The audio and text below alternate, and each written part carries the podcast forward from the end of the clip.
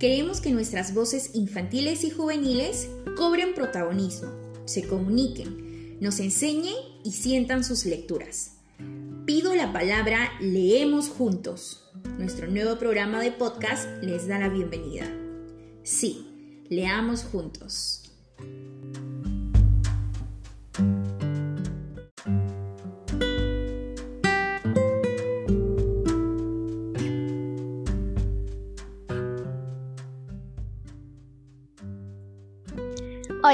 Soy Daniela Alca, tengo 10 años, vivo en Lima, Santa Anita y el día de hoy voy a entrevistar al escritor Marco Martos. Hola, mucho gusto. Saludos Daniela, muchas gracias por entrevistarme. Pregunta 1. ¿Cuál fue el primer libro que leíste y qué sensaciones te produjo?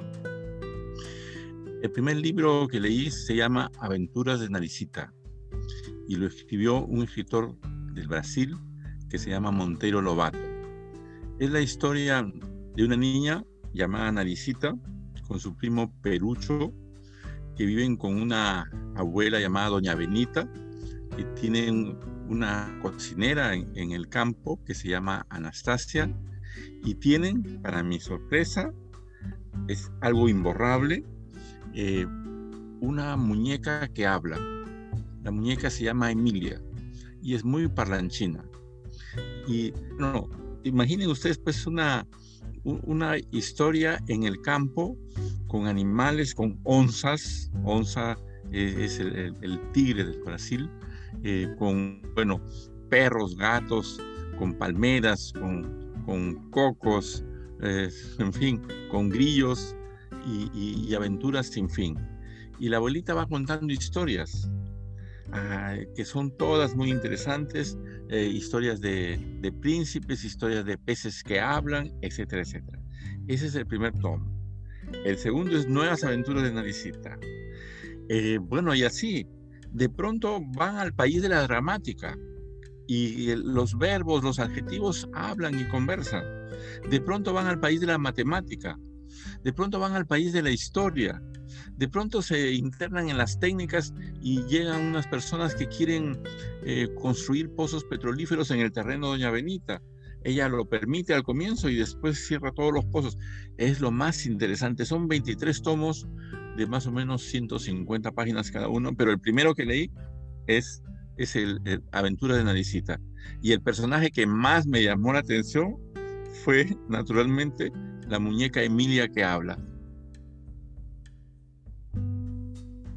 Pregunta 2. De todas tus lecturas, ¿qué personaje, niña o niño más recuerdas?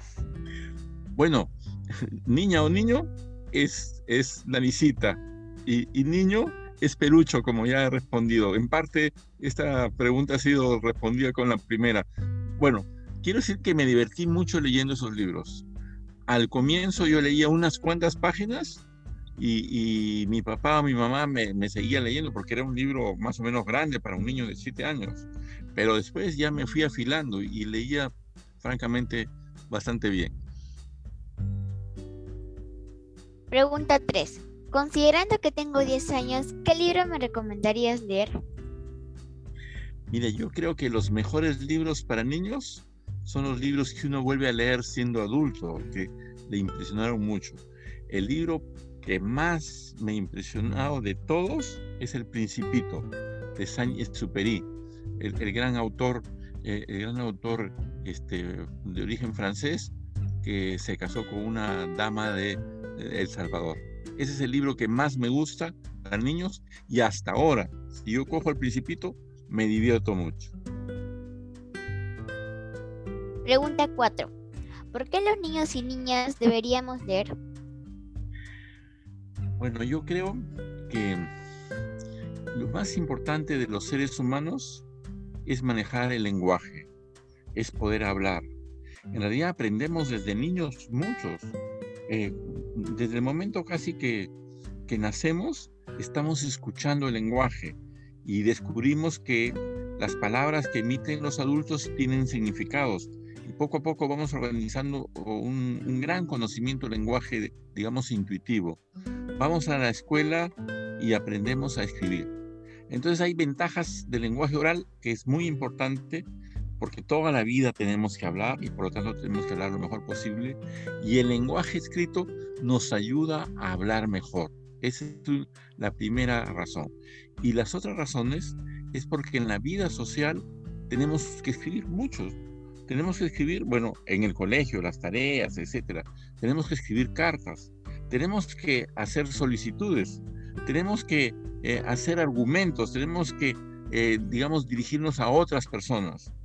Y, en ese ir y venir descubrimos que es un manejo como una arcilla de las palabras son como una arcilla para construir algo y podemos construir cosas muy hermosas como cuentos, como poesías o como novelas. Pero no todos tienen que ser eh, escritores para saber escribir. No hay persona que no deba saber escribir.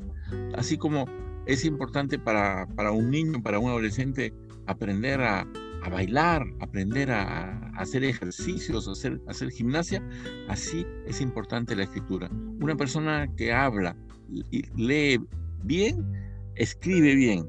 Y una persona que habla, lee y escribe bien, es una persona, como se dice, que cae parada en cualquier parte, que solo con esas habilidades puede, eh, digamos, abrirse paso en la vida. Y si aprende idiomas, Dios, es algo excelente. Aprender uno, dos, tres idiomas. Prométete a ti misma, Daniela, intentar aprender por lo menos cuatro idiomas en tu vida. Y entonces vas a ver que vas a ser una persona rica en conocimientos y muy simpática y con muchos amigos. Pregunta 5. ¿Algún mensaje especial por nuestro primer aniversario? Yo estoy muy contento de la existencia de, este, este, este programa.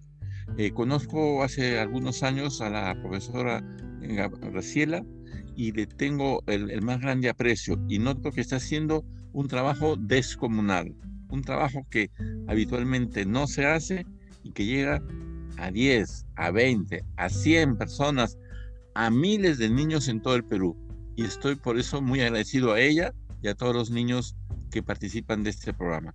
Muchísimas gracias. Muchas gracias por tus deseos.